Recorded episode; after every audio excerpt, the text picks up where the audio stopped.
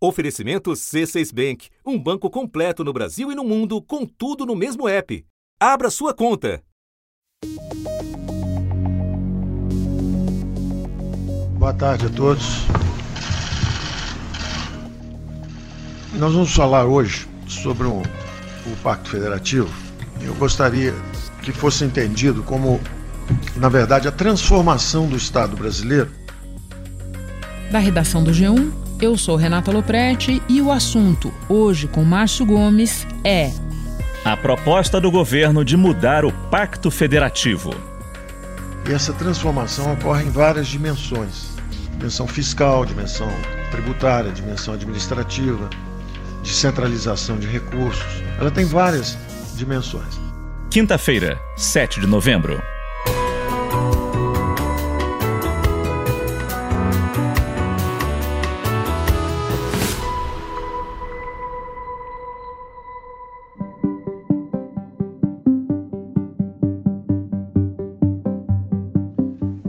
O importante é nós sabemos exatamente que é uma transformação do Estado. Depois de aprovar as mudanças na Previdência, o governo se debruça agora sobre novas reformas encampadas pelo ministro da Economia, Paulo Guedes. Na terça-feira, ele apresentou uma série de propostas que mexem na organização do orçamento, revêem o uso de fundos e criam gatilhos em caso de emergência fiscal. São recursos para estados e municípios entre 400 e 500 bilhões de reais nos próximos 15 anos serão transferidos para estados e municípios para saúde, educação, saneamento, segurança, tudo que o presidente durante a campanha propôs. A reforma foi fatiada e entregue ao Senado na forma de três propostas de emenda à Constituição, que ainda precisarão passar por muita discussão e votações no Congresso. Nós gostaríamos sim de continuar recebendo a visita de prefeitos e governadores, mas a título de visita apenas e não para vir nos pedir algo orçamentário. Isso já estando garantido nessa, nessa emenda à Constituição, tá? eles lá embaixo, né, nos estados, no município, decidirão o que fazer melhor do que muitos de nós, porque eles vivem o problema do dia a dia lá na sua base.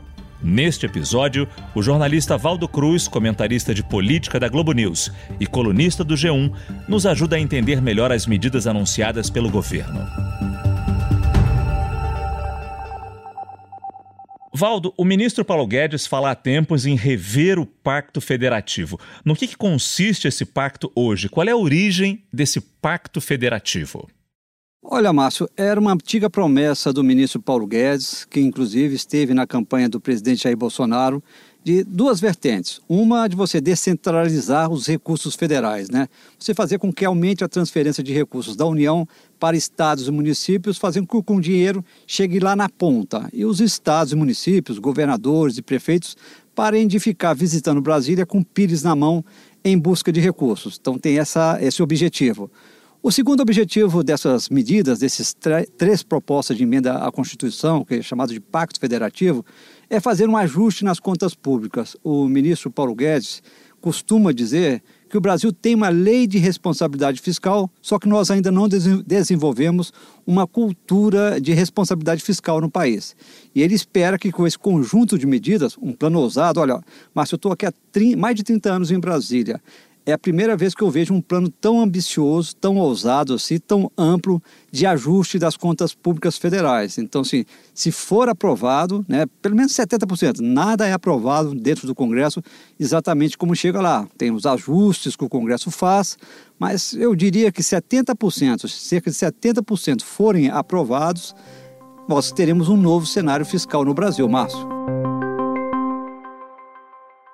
Ivaldo, por que fatiar essa nova reforma em três PECs? Ajuda ou atrapalha na tramitação? Ajuda, Márcio. Por quê? Porque tem uma PEC, uma proposta de emenda da Constituição, que eles chamam de PEC da emergência fiscal. Essa é mais para o curto prazo, para lidar já de imediato com os problemas que tanto estados, municípios e a União também estão enfrentando ali para fechar suas contas não só ao final do ano, mas mês a mês. A gente vê estados com atraso de pagamento de salários, já dizendo que não vai ter dinheiro para pagar 13 terceiro salário no final do ano. Então essa PEC, que inclusive é a única que tem, tem uma possibilidade de ser aprovada ainda neste ano, visa exatamente combater no curto prazo este problema do ajuste das contas públicas. No ano passado, o endividamento dos estados e do Distrito Federal aumentou. Já representa, na média, mais de 70% da receita. Segundo o ranking de competitividade, a saúde financeira de 17 unidades da federação piorou ou ficou estagnada em 2018. Com a crise financeira enfrentada por Minas, grande parte do funcionalismo público foi prejudicado com o parcelamento de salários. Por falta de dinheiro, o estado do Rio Grande do Sul ainda não depositou salários de junho aos servidores. Os pagamentos só vão começar depois de amanhã. A segunda PEC, que eles chamam de Mais Brasil, a PEC do Pacto Federativo, essa aí você transfere recursos para estados e municípios, dinheiro ali de arrecadação de royalties, participação especial, bônus de assinatura ali de exploração de petróleo e gás no Brasil. O ministro disse que pretende ali, com essa medida, transferir nos próximos 15 anos de 400 a 500 bilhões de reais para estados e municípios, dando dinheiros para que eles possam investir e resolver suas crises fiscais. Agora, essa PEC oferece esse lado de transferir recursos, mas cria um novo regime fiscal.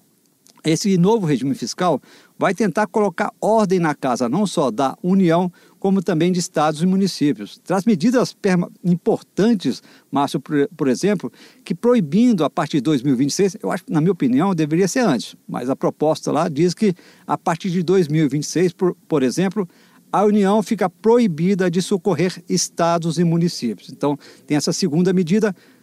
Se você aprova a primeira, a PEC da emergência fiscal, ela é meio que uma transição para você aprovar depois essa outra PEC.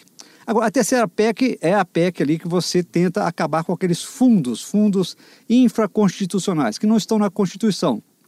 Fundos criados aí ao longo dos anos, que você fica vinculando recursos a eles nos cálculos da equipe econômica, cerca de 220 bilhões estão hoje parados nesses fundos, são mais de 280 fundos. E aí o governo está querendo pegar esse dinheiro, que hoje uma boa parte está paralisada, para abater sua dívida pública. Esse já é mais polêmica. Essa medida ali deveria ser aprovada, mas você sabe, né, tem vários grupos dentro do Congresso Nacional que defendem a existência de alguns desses fundos. Então, essa terceira PEC é mais difícil. Por isso, ela foi à parte, exatamente para não contaminar as outras duas. Ouvindo dentro do Congresso, Márcio, essas duas primeiras PECs tem um certo consenso de que elas são necessárias. Não vão ser aprovadas do jeito que chegou, mas a minha opinião é que vão ser aprovadas ao longo dos próximos meses. A dos fundos públicos, é... só dar um exemplo aqui. Existe o Fundo de Universalização dos Serviços de Telecomunicação, é o FUST. Hoje ele é abastecido com 1% do faturamento das operadoras. Caso seja extinto, como o governo quer, as empresas vão continuar pagando essa taxa para o que seria esse fundo, mas o recurso vai ser direcionado para o Tesouro, para compor o orçamento. É isso? É isso. E aí a, ideia do ministro é uma parte desse dinheiro continuar indo ali para bater dívida pública, outra parte para um fundo de erradicação de pobreza. Então ele diz o seguinte: olha, em vez de ficar aplicando esse dinheiro que hoje vai para algum setor específico ali da economia brasileira, vamos destinar esse recurso para combater a pobreza no Brasil. É uma visão mais social, né? É que ele procura empregar nessa, nessa proposta. É uma forma também dele tentar convencer o Congresso Nacional a aprovar essas medidas. Olha, vamos acabar com esses fundos, vamos desvincular esses recursos. É, os 220 bilhões atuais, eles querem jogar tudo para bater dívida pública. Depois, o que vier a ser as, as novas contribuições, aí ele propõe que seja destinado para esse fundo de erradicação da pobreza e também para investimento em infraestrutura, que o Brasil é muito deficiente nessa área, em rodovias, ferrovias, somos muito dependentes de rodovias. Falamos há muito tempo em investir em ferrovias, mas é caro, precisa de dinheiro. E principalmente nessa área, demanda-se muito de recursos públicos. Vamos esmiuçar um pouco mais isso que você falou tudo aí. Entre as propostas, fala-se da desobrigação dos gastos em saúde e educação. Hoje, estados têm que destinar 12% da receita à saúde, 25% para a educação. A ideia é unificar esse valor em 37%. Os municípios têm que gastar 15% com saúde, 25% com educação.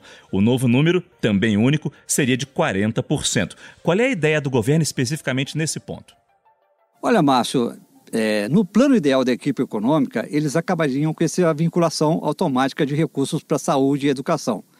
Mas eles sabem que politicamente isso não seria aprovado dentro do Congresso Nacional.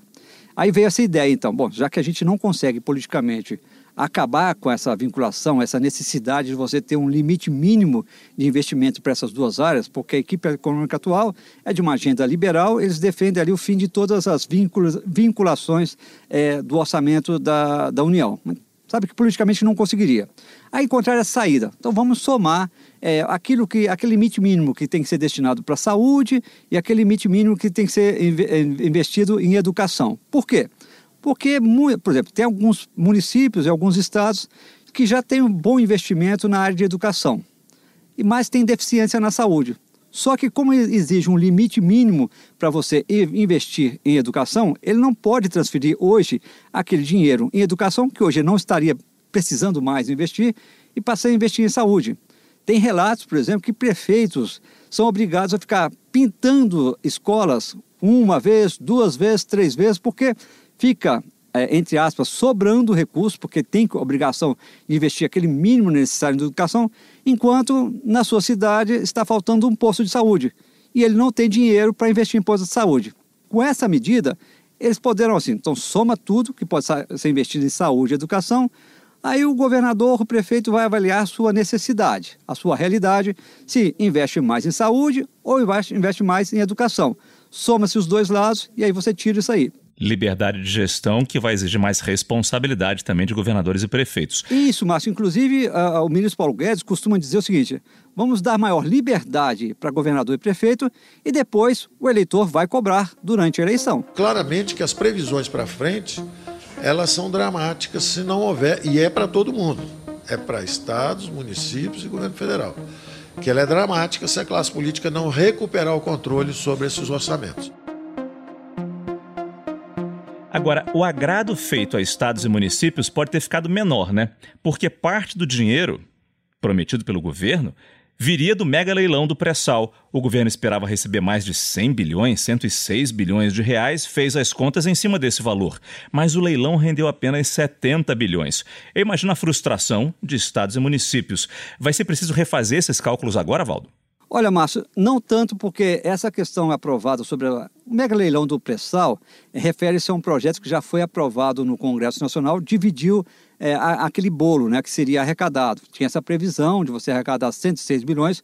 O leilão frustrou um pouco as expectativas, apesar disso, foi um leilão de sucesso 70 bilhões, mesmo assim, ainda é um dos principais eventos, acho que o maior evento ali no mundo nesses termos de arrecadação de recursos. Mas realmente tinha essa previsão de arrecadar 30 bilhões a mais. A parte para estados e municípios vai cair pela metade. Eu lembro que para esses estados iam receber mais de 10 bilhões e agora vão ganhar 5 bilhões de recursos. Mesma coisa com os municípios, cai pela metade o dinheiro que eles estavam prevendo. Então isso vai dificultar um pouco a vida deles nesta reta de final de ano, porque eles estavam contando com esse dinheiro. Agora, nessa questão da PEC, é, que foi enviada para o Congresso, é sobre a questão dos próximos leilões, a partir do ano que vem. Os leilões do pré-sal a partir do ano que vem e também as rendas, receitas com royalties, participação especial bônus de assinatura, a partir do ano que vem, é, tudo que for ali arrecadado com o setor, hoje 70% desse dinheiro vai para a União, 30% para estados e municípios naquele fundo social. E o governo quer, ao longo do ano, invertendo isso gradualmente. Hoje ali, se vai 70% para a União, lá na frente 70% iriam para estados e municípios e 30% para a União. Inverteria essa lógica. Mas isso é para o futuro.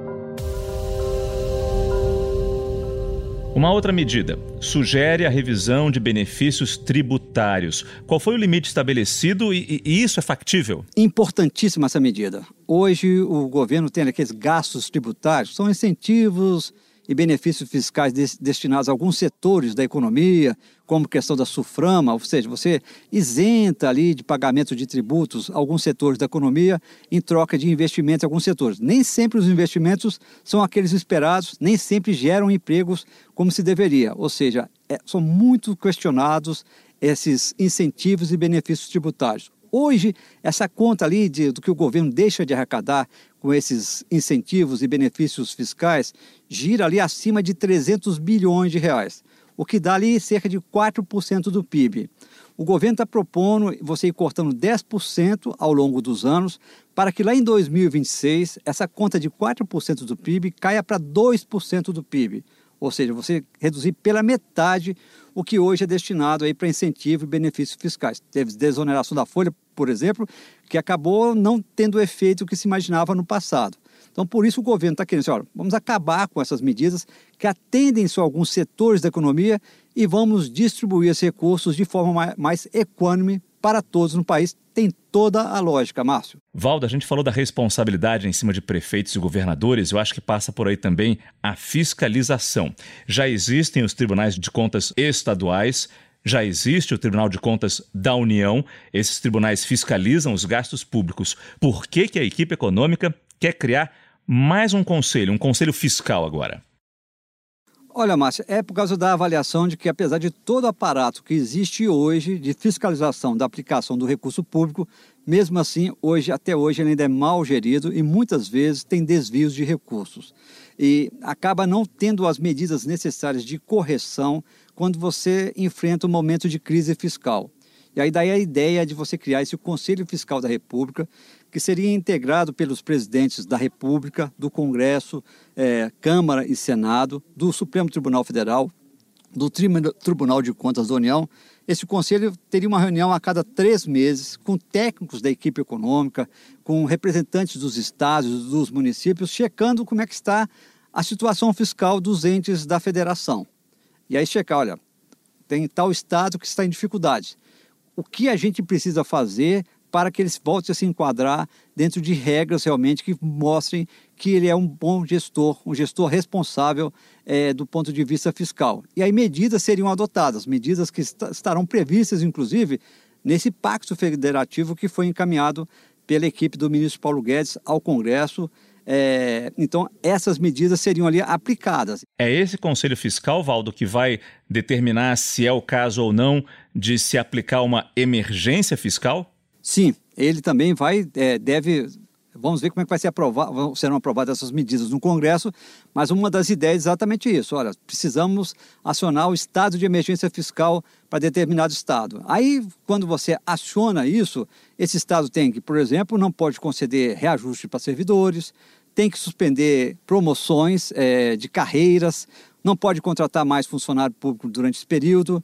Algumas despesas que são consideradas obrigatórias, ele teria permissão para reduzir. Hoje ele não tem essa, essa, essa possibilidade, porque a lei não permite. Como vai ser uma proposta de emenda da Constituição, então ele ganha respaldo jurídico para promover essa medida. Então, acionado o estado de emergência fiscal, esse estado acaba ficando, ó, vou seguir uma série de regras para me reenquadrar na questão fiscal.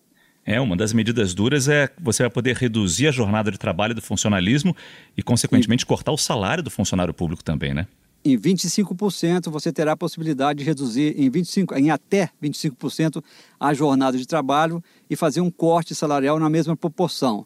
Essa medida parecida já constava da Lei de Responsabilidade Fiscal, mas como é uma lei, acabou caindo ali no Supremo Tribunal Federal. Agora, sendo aprovada por meio de uma proposta de emenda à Constituição, ou seja, estaria na Constituição, a equipe econômica acredita que ganha o respaldo jurídico para que essa medida passe a vigorar. A proposta que ganhou mais destaque, pelo menos mais apareceu nos jornais, foi aquela que visa acabar com municípios com menos de 5 mil habitantes e com baixa arrecadação própria. Esses municípios seriam incorporados por municípios vizinhos, naturalmente maiores. Por que, que a quantidade de municípios, Valdo, é uma preocupação? Olha, porque muitos municípios, Márcio, existem hoje, mas não têm uma arrecadação para bancar os seus gastos não tem dinheiro para bancar a estrutura da sua prefeitura, da sua Câmara Municipal, ou seja, ele gasta muito mais do que arrecada não, e não tem condições, ele não consegue ter uma atividade financeira que renda renda suficiente para ele, suficiente para bancar as suas despesas. Então, não teria um sentido, não teria sentido a existência desses municípios. Então foi feita essa proposta, gerou uma certa polêmica no início, mas agora a gente já começa a ouvir dentro do Congresso Nacional, olha, Talvez não da forma como a equipe econômica tem encaminhado desse, dessa forma, mas talvez fazendo alguns ajustes, mas nós precisamos realmente enfrentar isso. Mas aí a dúvida que fica, Márcio, o município que foi incorporar, que foi incorporar esse outro município, como é que ele faz para pagar essa conta, né? Então também fica esse detalhe. Quem vai absorver esse outro município vai ter que assumir esse custo. Será que tem dinheiro para fazer isso também? Então a coisa é mais complexa. A medida é importante para ser debatida, mas precisa ser melhor discutida de como ela pode ser viabilizada, Márcio. A gente viu o presidente Bolsonaro indo pessoalmente ao Congresso para entregar essas propostas. Assim como na Previdência, ele quer envolver o Congresso nessas discussões, pelo menos essa é a impressão que nós temos, até para acelerar essa votação. Mas tem chance de aprovar algo ainda este ano, Valdo? Olha, Márcio, não é fácil é, proposta de emenda à Constituição, a gente sabe que tem que passar pela comissão, no Senado, na Comissão de Constituição e Justiça, e depois em votações de dois turnos é, no Senado, no plenário do Senado, e depois na Câmara tem que passar por uma comissão especial, pela CCJ, e também em dois turnos no plenário. Então é difícil você imaginar, você tem aí menos de dois meses para o término do ano legislativo aqui em Brasília, então não é fácil. Mas o governo está tentando, pelo menos, arrancar do Congresso uma votação, pelo menos, daquela PEC que cria a emergência fiscal.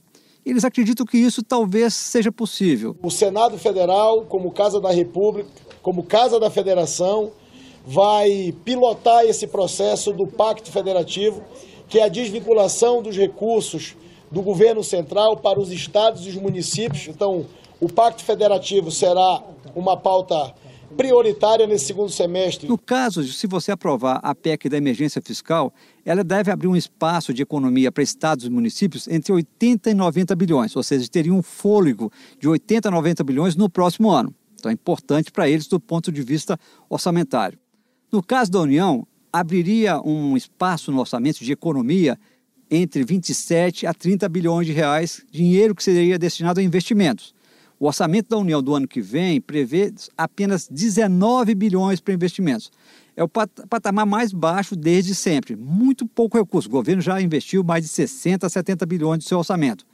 Então, se você aprova essa PEC da emergência fiscal, você tem mais dinheiro para investimento. E a equipe econômica está dizendo o seguinte: olha, deputados e senadores, aprovem essa medida que eu, parte desse dinheiro, desses 27 a 30 bilhões, vocês poderão destinar para suas emendas parlamentares para fazer investimentos nas suas bases eleitorais. Então, tem uma possibilidade de aprovar. Mas o que eu ouvi, Márcio, é o seguinte: se não der para aprovar nesse ano, pelo menos começa a votação no Senado Federal e conclui no ano que vem na Câmara dos Deputados. E que existe um certo consenso de que essas medidas, apesar de serem medidas ali duras, né, elas vão ser aprovadas porque há um certo consenso no Brasil que a gente precisa acabar com essa crise fiscal no país.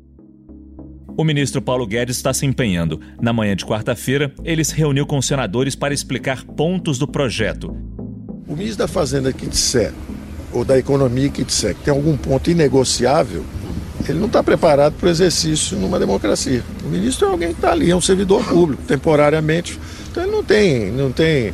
Seria uma, uma arrogância tola dizer que tem algum ponto inegociável. E aí eu queria que você deixasse bem claro para a gente, Valdo, como essas medidas foram recebidas pelo Congresso. Uma medida polêmica, por exemplo, uma medida que constava do projeto, que já foi retirada, é que previa que você pudesse calcular ali nos limites mínimos de investimento em saúde e educação o que Estado e município paga para inativos, para aposentados, pensionistas da área de saúde e educação. Então, isso estava sendo visto como o seguinte: se, se o Estado pode incluir ali no seu limite mínimo de investimento para saúde, por exemplo, o que ele paga ali de inativo do setor de saúde, ia reduzir o investimento em saúde. Então, isso caiu já. Isso já, a equipe econômica viu que teve uma reação negativa, já retirou essa parte do, da, do, do, processo, do, do pacote que foi enviado ao Congresso. Então, algumas medidas vão ser modificadas do jeito que foi enviado.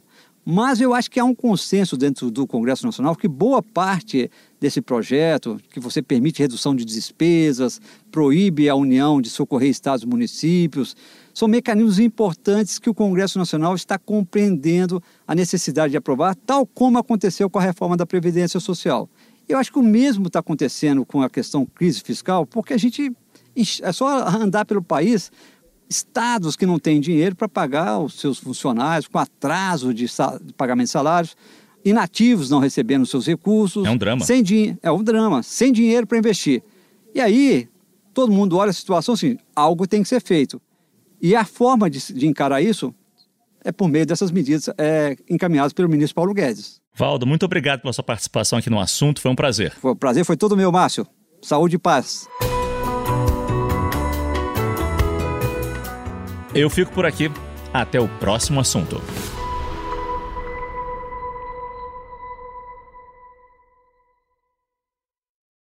Você no topo da experiência financeira que um banco pode oferecer. Escolha um banco completo no Brasil e em qualquer lugar do mundo. Abra sua conta no C6 Bank.